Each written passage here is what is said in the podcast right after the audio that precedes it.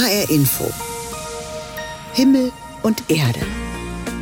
Mit Klaus Hofmeister einen schönen guten Morgen. Perspektivwechsel tun gut, nicht nur zur Urlaubszeit. Das ist unser kleines Sonntagsthema heute bei Himmel und Erde. Und wir gehen ihm mit diesen Themen und Aspekten nach, wie man wirklich reist, vom Mut zur Begegnung mit dem Fremden spricht und schreibt der reisende Autor Elia Trojanow. Warum Perspektivwechsel unserer Seele gut tun, das erläutert die Psychologin Angelika Gulder. Und der Religionssoziologe Detlef Pollack beschreibt, was einer Gesellschaft fehlt, wenn die Perspektive des Glaubens und der Religion langsam verschwindet. Zunächst aber schauen wir auf den katholischen Weltjugendtag in Lissabon. Das ist ein Festival der Jugend und des Glaubens und der Papst kam am Donnerstag höchst persönlich dazu.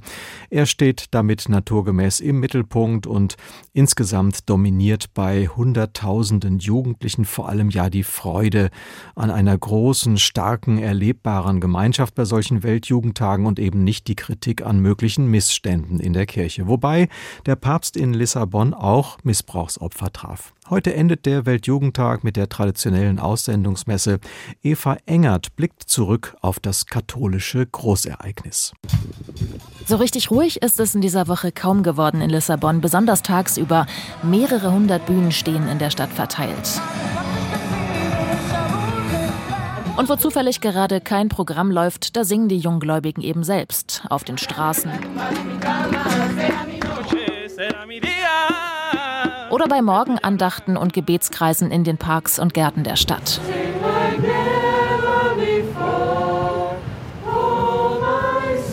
Gut 8000 Pilgerinnen und Pilger sind aus Deutschland angereist mit unterschiedlichen Erwartungen an diese Woche. Ich freue mich auf äh, viele nette neue Leute, die ich da kennenlernen werde. Gleichgesinnte. Die Gemeinschaft eigentlich. Und ich finde es sehr spannend, den Papst zu treffen bzw. zu sehen. Und ich freue mich auf das äh, Sommerwetter. Das mit dem Wetter, das haut hin. Jeden Tag Sonne, nur jetzt am Wochenende ist es sehr heiß.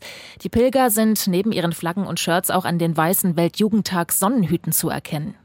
Die erste große Veranstaltung, noch ohne den Papst, ist die Eröffnungsmesse am Dienstag. Die klingt noch sehr klassisch. Verbum Domini. Aber jeden Tag wird die Stimmung in der Stadt ausgelassener und sie erreicht ihren ersten Höhepunkt, als 500.000 junge Gläubige erstmals auf den Papst treffen, der bei der Willkommenszeremonie am Donnerstag gefeiert wird wie ein Superstar. Papa, für Nevin Anthony aus Indien ist es ein Gänsehautmoment, so viele Menschen mit verschiedenen Hautfarben aus verschiedenen Teilen der Welt zu sehen, vereint in Christus. Großartig, riesig. Und bei einigen in Tränen aufgelösten jungen Mädchen aus Portugal und Kolumbien kennt die Begeisterung, den Papst zu sehen, schlichtweg keine Grenzen mehr. emotional, really emotional. Yeah, I cried. Yeah, yes, we cried a lot. This is amazing. This is the best. The best thing ever. An den Tagen darauf folgen noch etliche große und kleinere Veranstaltungen, wegen der schieren Menschenmenge meist Open Air. Um Veränderungen oder Probleme in der Kirche geht es dabei eher am Rande. Für die allermeisten hier ist es eine gigantische Feier. Sie feiern sich selbst, ihren Glauben und den Papst. Weil ich war auch richtig nah an ihm dran, habe dann natürlich auch ein richtig gutes Video gemacht. Das zeige ich meinen Eltern. Äh, also natürlich auch so die Gemeinschaft, die wir hatten. Also ich glaube, das ist das Krasseste, was man hier erleben kann. Es kommen Menschen aus allen möglichen Ländern zusammen, äh, um einen Glauben zusammen zu feiern und einen Papst zusammen zu begrüßen. Das ist so krass. Ich habe Italiener getroffen, Mexikaner, also alle und ganz schnell Kontakte ausgetauscht. Ab heute Mittag treten dann die jungen Pilger ihren Heimweg an. Die allermeisten mit einem richtig guten Gefühl. Ja, das auf jeden Fall. Ich freue mich sehr, sehr, sehr auf mein Bett und meinen Schlaf, aber ja.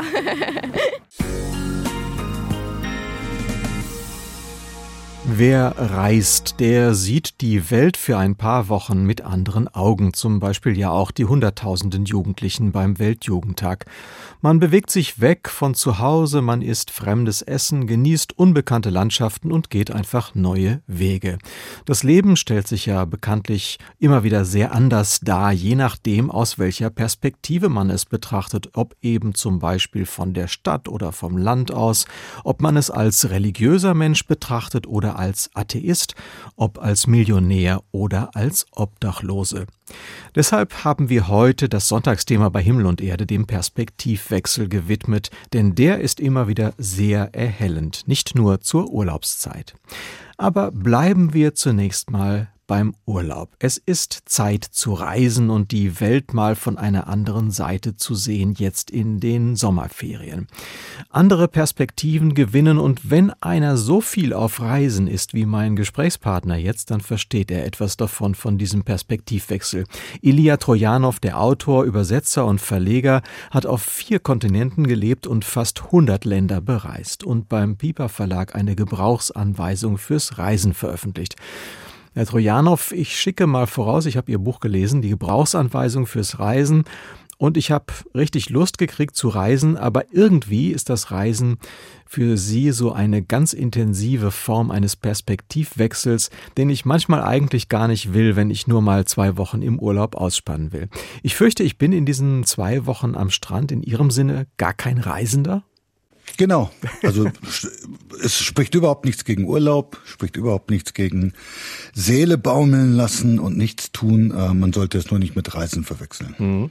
Was ist für Sie der Zauber des Reisens und was wird einem, der nur die Seele baumeln lassen will, auf ewig verborgen bleiben? Man verändert sich. Ich glaube, man ähm, sollte eigentlich nicht auf Reisen gehen, wenn man nicht bereit ist, sich selbst zu verändern dadurch, dass man Fremde begegnet. Ähm, Fremde ist ja oft als was Negatives dargestellt.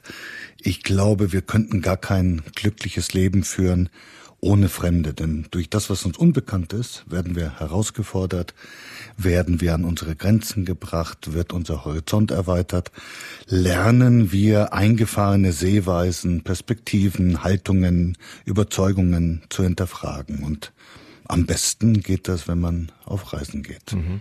Sie haben eben gesagt, sich der Fremde aussetzen, ja, und auch bereit sein, sich zu verwandeln. Das ist natürlich ziemlich viel, was Sie da mit dem Reisen verbinden. Und ähm, gefragt, was für Sie so der Lieblingsort ist, nennen Sie doch tatsächlich den Moloch Bombay ausgerechnet. Und Sie sagen, das richtige Bombay-Feeling ist im Nahverkehr die aneinander gepressten Leiber. Also das ist ja eine Philosophie des Reisens, die ziemlich weit geht, oder?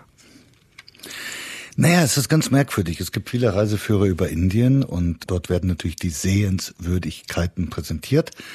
Nur, für mich persönlich ist diese Erfahrung eines der größten Städte der Welt, die in sich alles trägt, was man sich vorstellen kann, alle sozialen Unterschiede, die gesamte kulturelle und religiöse Vielfalt der Welt, ist viel erlebenswürdiger und werter als jetzt äh, irgendein so Tempel oder irgendein alter Palast in Rajasthan. Denn man hat dort eine Möglichkeit, tatsächlich den Alltag, das Leben eines Großteils der Menschheit mitzuempfinden, mitzufühlen, indem man zum Beispiel so etwas ganz Einfaches macht, wie Nahverkehrszüge benutzen. Ähnlich ist es ja, was ich ja immer wieder in dem Buch auch anführe, mit dem Gehen. Wer zu Fuß geht, erlaubt natürlich dieser Fremde einen Abdruck zu hinterlassen. Man sieht die Sachen richtiger, weil wir ja oft viel zu schnell unterwegs sind.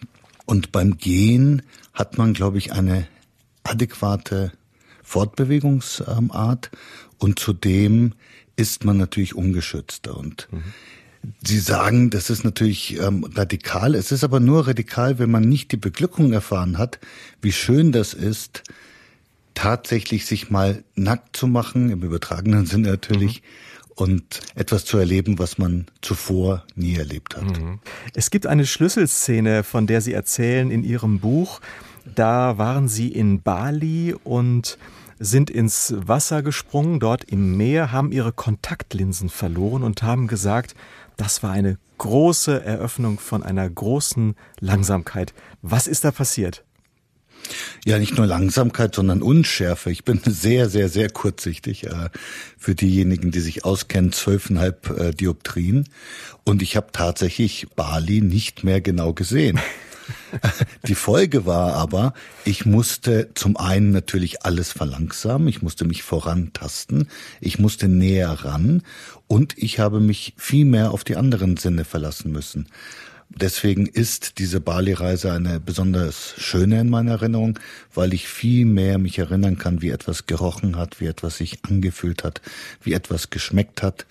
Die anderen Sinne haben dann den Sehsinn ein wenig ersetzt. Herr Trojanow, ich habe den Eindruck, das Reisen ist für Sie mehr als Reisen. Ich äh, vermute, es ist für Sie eine Form von Weltverhältnis grundsätzlicher Art, das im Grunde unabhängig ist von dem Unterwegssein, also dem buchstäblichen. Liege ich da richtig? Ja, ich würde sagen, es hat eine spirituelle Komponente, nämlich, dass man sich von dem Ich selbst fortbewegt. Also ich bin auch gerne umgeben von Unverständlichem. Ich finde das wunderbar, einem Radiosender zuzuhören, in einer Sprache, die ich nicht verstehe, oder im Bus umgeben zu sein von Menschen, die irgendetwas reden und ich kann nur die Tonalität ein wenig enträtseln, aber natürlich den Inhalt nicht. Das sind alles Situationen, in denen ich tatsächlich ein essentielles Wohlbefinden empfinde, also loszulassen, von mir selbst loszulassen, aber auch von der Rationalität, von der Funktionalität, von der Zielstrebigkeit des Alltags. Ilya Trojanow, so wie er das Reisen versteht, ist es wirklich ein Abenteuer. Der Mut zum Perspektivwechsel eben, zu einer Begegnung mit dem Fremden. In seinem Buch Gebrauchsanweisung fürs Reisen spricht er sogar von einer spirituellen Dimension. Das Buch ist im Piper Verlag erschienen. HR Info Himmel und Erde, es ist Ferienzeit, wir sind unterwegs, wir erkunden neue Gegenden, suchen die sonnigen Seiten des Lebens, kurz wir wechseln mal die Perspektive und betrachten das Leben aus der Urlaubsseite. Solche Perspektivwechsel tun uns gut, das ist mein Sonntagsthema bei Himmel und Erde in HR Info. Und warum das so ist, kann ich jetzt mit der Psychologin Angelika Gulder besprechen. Einen schönen guten Morgen. Ja, schönen guten Morgen. Frau Gulda, wir haben im Fernsehen gerade interessante Formate, die viele Zuschauer finden. Also zum Beispiel über Auswanderer, Leute, die ganz neu anfangen und nicht nur im Urlaub in die Sonne wollen oder auch über Chefs, die dann mal als einfache Arbeiter in ihrer Firma aufkreuzen. Warum spricht uns das offenbar so an, dass Leute so Perspektivwechsel vornehmen, im Grunde so ausbrechen aus dem Gewohnten? Was für Sehnsüchte werden da geweckt?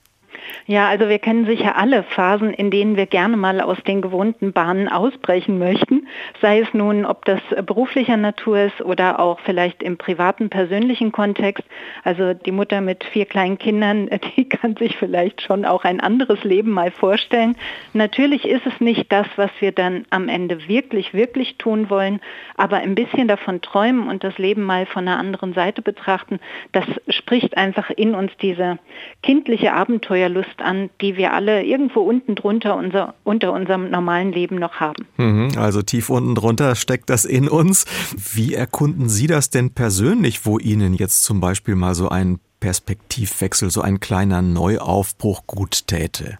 Ja, da bin ich so ein bisschen, äh, wie soll ich sagen, vom Fach im Prinzip, äh, denn ich mache das ganz äh, regelmäßig wirklich mehrfach im Jahr, dass ich gucke, ob in allen meinen Lebensbereichen, die mir wichtig sind, alles noch rund läuft, die ähm, verschiedenen Lebensbereiche auf einer Skala von 1 bis 10 einordnen. 1 ist ganz entsetzlich und 10 ist die bestmögliche Version, also sowas wie wenn man frisch verliebt ist oder gerade ins Traumhaus eingezogen ist. Und alles, was unterhalb von 7 landet, also sieben oder kleiner, das braucht einen genaueren Blick. Und die zweite ist aber auch tatsächlich mal von außen auf mich selber beziehungsweise diesen Lebensbereich drauf zu gucken und mir dann so Fragen zu stellen, wie, wie würde jemand anderes diese Situation, in der ich gerade bin, beurteilen, bewerten. Und das kann oft schon sehr helfen, auch mit einfachen Mitteln neue Perspektiven einzunehmen und auch auf gute neue Lösungen zu kommen. Und jetzt sagen Sie uns noch, Frau Gulda, was sind die wichtigsten Lebensbereiche, auf die Sie da schauen? Also bei mir, ich liebe meine Arbeit, das ist immer das Wichtigste, dort zu gucken, ob da alles im grünen Bereich ist. Natürlich die eigene Gesundheit spielt eine Rolle, das eigene Wohlbefinden, auch der Umgang mit anderen Menschen ganz wichtig, also jede Form von Beziehung und Kontakt. Habe ich davon genug? Sind das die richtigen Menschen in meinem Leben? und natürlich auch der Wohnort, wobei ich den nicht jeden Tag in Frage stellen muss. Aber auch da lohnt es sich immer mal wieder zu gucken, ist das, wie ich lebe, also die wirklich räumliche Umgebung, sowohl im Inneren meiner Wohnung als auch im äußeren Bereich in der Region, in der ich bin, ist das noch das Richtige für mich oder brauche ich vielleicht auch da einen Perspektivwechsel? Und äh, das Schöne ist, wenn wir uns gerade was den Wohnraum angeht, Dinge überlegen, dann kann es einfach genügen, schon mal dorthin zu fahren, wo ich denke, wo ich mich vielleicht wohler fühlen könnte und das testweise für eine Woche oder vielleicht auch zwei Wochen einfach mal auszuprobieren. Ja, zum Beispiel jetzt zur Urlaubszeit zu einem genau. Ausprobieren des Perspektivwechsels. Angelika Gulda ist Psychologin, Coach und Coach-Ausbilderin und sie wusste vor allen Dingen bei diesem Ortswechsel, wovon sie sprach. Sie war früher im Rhein-Main-Gebiet, ist jetzt in den hohen Norden gezogen. Vielen genau. Dank. Ja, sehr gerne. HR Info. Himmel und Erde. Es ist ja im Grunde alles eine Frage der Perspektive, zum Beispiel auch Stadt und Land. Ob man von den Höhen des Vogelsberges auf die Großstadt hinunterschaut oder mitten aus der quäligen Stadt hinaus aufs Land, das ist schon ein Perspektivunterschied. Und der Blick vom Land auf die Stadt fällt doch überraschend klar aus, wie unsere Reporterin Katinka Mumme erfragt hat. Ich bin am Land groß geworden, ich fühle mich am Land wohl. Die Gemeinschaft ist hundertprozentig. In der Großstadt lebt jeder für sich. Zu überfüllt zu hektisch alles. Auch wenn die Großstadt Vielfalt hat an Kultur, dann bin ich doch lieber auf dem Land, sage ich mal, sicherer und glücklicher. Für einen Wochenendausflug total toll in der Großstadt. Bisschen Action-Party, in eine Bar gehen, lecker essen gehen. Ja, vielleicht mal zum Einkaufen. Von daher ist das eigentlich ganz schön, aber so bräuchte ich es nicht. Ich bin also ein Naturfreund und die fehlt mir dann da unten in der Stadt. Auch wenn hier und da mal ein Baum steht oder eine Grünanlage. Nee, das ist nicht mein Ding. Also ich habe ein Jahr in der Großstadt gewohnt und was mich daran stört, ist halt die Luft, der Lärm, der Krach. Also äh, ich bin Dorfkind durch und durch und bin auch froh. Ich bin froh, die Erfahrung gemacht zu haben, weil jetzt kann ich sagen, Großstadt ist nicht meins, ist mir zu viel Trubel. Hier auf dem Land ist dann doch ein bisschen zurückgezogener, entspannter also in die Stadt höchstens mal zum Einkaufen. Und wie sieht's jetzt andersrum aus, aus der anderen Perspektive? Wie fällt denn der Blick der Städter aufs Land aus? Das hat Andreas Heigen erkundet. Ich glaube, das Landleben kann wahnsinnig erfüllend sein. Mhm. Auf dem Land der eigene Garten. Ich habe mit einem Freund telefoniert, der ein großes Haus hat. Äh, und das sind so Bereiche, wo das Land tatsächlich auch seine Vorteile haben kann. Und äh, ich glaube, jeder muss einfach gucken, wo er sein Glück finden kann, oder sie sein Glück finden kann. Wir fühlen uns gerade wohl in der Stadt. Ja. Ich bin Naturfreund, aber ich möchte einfach die Annehmlichkeiten, kulturellen Annehmlichkeiten der Stadt genießen und deshalb nicht auf dem Land wohnen. Ähm, es ist relativ unattraktiv, weil es einfach zu wenig Arbeitsplätze gibt. Nichtsdestotrotz ist es entspannt, es ist ruhig, man hat gute Luft.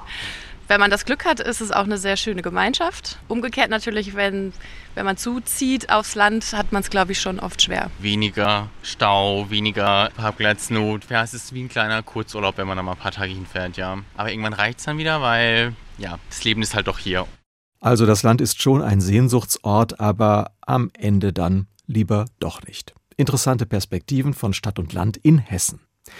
Es ist alles eine Frage der Perspektive. Das ist mein Thema heute Morgen. Das gilt auch für die Weltanschauung und für die großen Fragen des Lebens. Schaue ich zum Beispiel auf den Tod mit den Augen eines religiösen Menschen, in unseren Breiten zum Beispiel als Christ, dann sehe ich ihn als Beginn von etwas Neuem. Das ist die traditionelle Antwort auf den Tod. Bin ich Atheist, dann ist der Tod das Ende von allem. Zwei ziemlich konträre Perspektiven auf den Tod eröffnen sich damit und zugleich natürlich auch auf das Leben. Wobei die gläubige Perspektive gerade ja ziemlich im Verschwinden begriffen ist. Man sieht es an den hunderttausendfachen Austritten aus den Kirchen. Das ist das Forschungsfeld von Detlef Pollack, Professor für Religionssoziologie. Mit ihm hatte ich Gelegenheit zu sprechen. Guten Morgen, Herr Professor Pollack. Guten Morgen. Herr Pollack, halten Sie es für denkbar, dass in absehbarer Zeit so die Perspektive des religiösen Glaubens, konkret des christlichen Glaubens, mehr oder weniger aus unserer Gesellschaft verschwindet? Also verschwindet ist wahrscheinlich zu stark gesagt, aber um, sich abschwächt. Also man muss ja bedenken, dass religiöse Fragen in bestimmten Situationen fast zwangsläufig auftreten, also zum Beispiel, wenn es um Krankheit geht, um persönliche Krisen oder auch um Tod. Dann hat man sehr leicht Fragen, die in die Religion hineinführen. Insofern gibt es immer auch Anknüpfungspunkte für die Religionen, aber früher waren eben Krankheit und Tod allgegenwärtig. Heutzutage ist die Lebenserwartung höher, die Kindersterblichkeit ist geringer. Und insofern schwächen sich dann eben auch solche religiösen Fragen eher ab. Mhm. Also der Religionsbedarf wird sozusagen geringer. Und wenn also im Zuge dieser Entwicklung tatsächlich die Bedeutung des religiösen Glaubens so in der Breite abnimmt und dann nur noch mehr so punktuell auftaucht, was würde dieser Perspektivwechsel bedeuten? Läuft das am Ende auf eine, sagen wir mal, weniger humane Gesellschaft hinaus? Also das muss es nicht würde ich sagen, denn wir haben ganz verschiedene Quellen von Moralität und von gesellschaftlichem Zusammenhalt und von einem solidarischen Verhalten. Also vor allen Dingen wird das gelernt in den Familien, aber auch in der Schule. Aber man kann schon sagen, dass die Religion, dass religiöse Gemeinschaften, Zugehörigkeit zu Kirchen oder auch überhaupt religiöse Bindungen dazu beitragen, dass Menschen einander mit mehr Vertrauen begegnen, dass man mehr Vertrauen in die Gesellschaft, in die Institutionen der Gesellschaft hat. Insofern ist die Religion, sind die Kirchen nützlich, aber man wird nicht sagen müssen, wenn sie sich in ihrer Bedeutung abschwächen, dass dann gewissermaßen der gesellschaftliche Zusammenhalt bedroht ist. Mhm. Aber gibt es denn Perspektiven so auf das Leben, die man im Grunde als spezifisch christlich, religiös kennzeichnen könnte? Und was davon wäre so im Hinblick auf die weitere Entwicklung unserer Gesellschaft Ihnen besonders wichtig? Also ich würde sagen, gerade wenn es um die christliche Perspektive geht, dann scheint doch immer so ein Hoffnungshorizont auf. Also, dass der Tod nicht das letzte Wort im Leben ist, dass es sowas gibt wie eine Auferstehung, ein ewiges Leben. Also diese Hoffnung ist eigentlich typisch christlich. Und wenn sich dieser Hoffnungshorizont abschwächt, ja, dann würde ich schon sagen, dann verändert sich was, auch möglicherweise für das Leben des Einzelnen. Wichtig ist außerdem natürlich auch, dass äh, das Christentum für Solidarität und für Nächstenliebe steht. Und auch insofern äh, könnte es Veränderungen geben. Aber ich würde, wie gesagt, diese Veränderungen nicht überschätzen. Mhm. Alles eine Frage der Perspektive und nicht zuletzt gilt das auch für die großen religiösen Fragen. Das war Professor Detlef Pollack, Seniorprofessor für Religionssoziologie an der Universität Münster. Haben Sie vielen Dank. Auch vielen Dank, Herr Hofmeister. Eine uralte Form des Reisens ist schon seit Jahrhunderten das Pilgern. Vielleicht ist es sogar die Urform des Reisens. Und auch in Hessen gibt es Pilgerwege, zum Beispiel den Lutherweg 1521, denn das Pilgern liegt bekanntlich im Trend. Und wer pilgert, der braucht natürlich auch Pilgerherbergen. Und eine solche gibt es im Landkreis Gießen in dem Örtchen Nonnenroth. Aber es ist eine spezielle Unterkunft. Man hat dort nämlich kleine Herbergen nach Art von Schäferwagen aufgestellt. Benjamin Müller hat sich das mal angeschaut.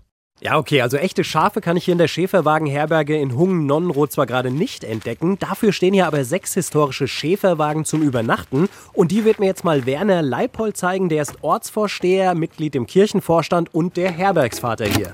Schade, dass die Zuhörer nicht riechen können, weil sie würden merken, auch wenn die Anlage im Mai 2018 eröffnet wurde, hier riecht es immer noch frisch nach Holz. Also ein wunderbarer Geruch. Ja, der Schäferwagen, der ist innen komplett aus Holz.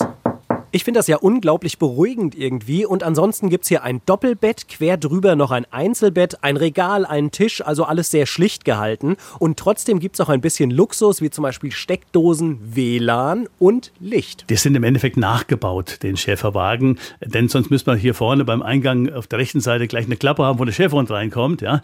Und wir haben den Blick raus auf die Apfelbäume, denn wir sind praktisch mitten in der Natur. Betreiber der Schäferwagenherberge ist übrigens die evangelische Kirchengemeinde Gemeinde Nonnenroth. Da ist Werner Leipold im Vorstand. Und vor ein paar Jahren kam die Entscheidung, dass der Lutherweg zum Wandern bald an Nonnenroth vorbeiführen wird. Und da hat sich dann der Kirchenvorstand überlegt, wir brauchen doch irgendwas, wo die Pilger dann auch übernachten können. Idee? Okay, dann nehmen wir eine schöne Feldscheune, machen Strohlager draus pilgermäßig müsste es funktionieren.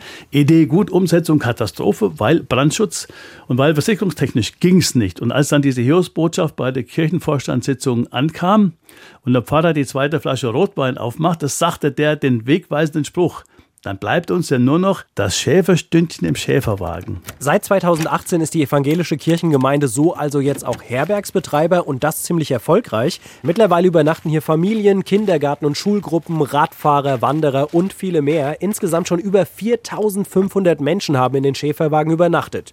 Gerade sind hier Willi und Katja, die kommen aus der Nähe von Würzburg und sind für vier Tage hier. Wir haben jetzt das erste Mal jetzt äh, sowas gemacht. Ne? Ich habe das auf den Geburtstag geschenkt gekriegt. Mir gefällt es sehr gut. Wir sind am Montag angekommen und die Einrichtung ist toll. Alles, auch vorne des Verseuchungshauses, alles so sauber. Schöner und besser als erwartet. Wir sind richtig überrascht.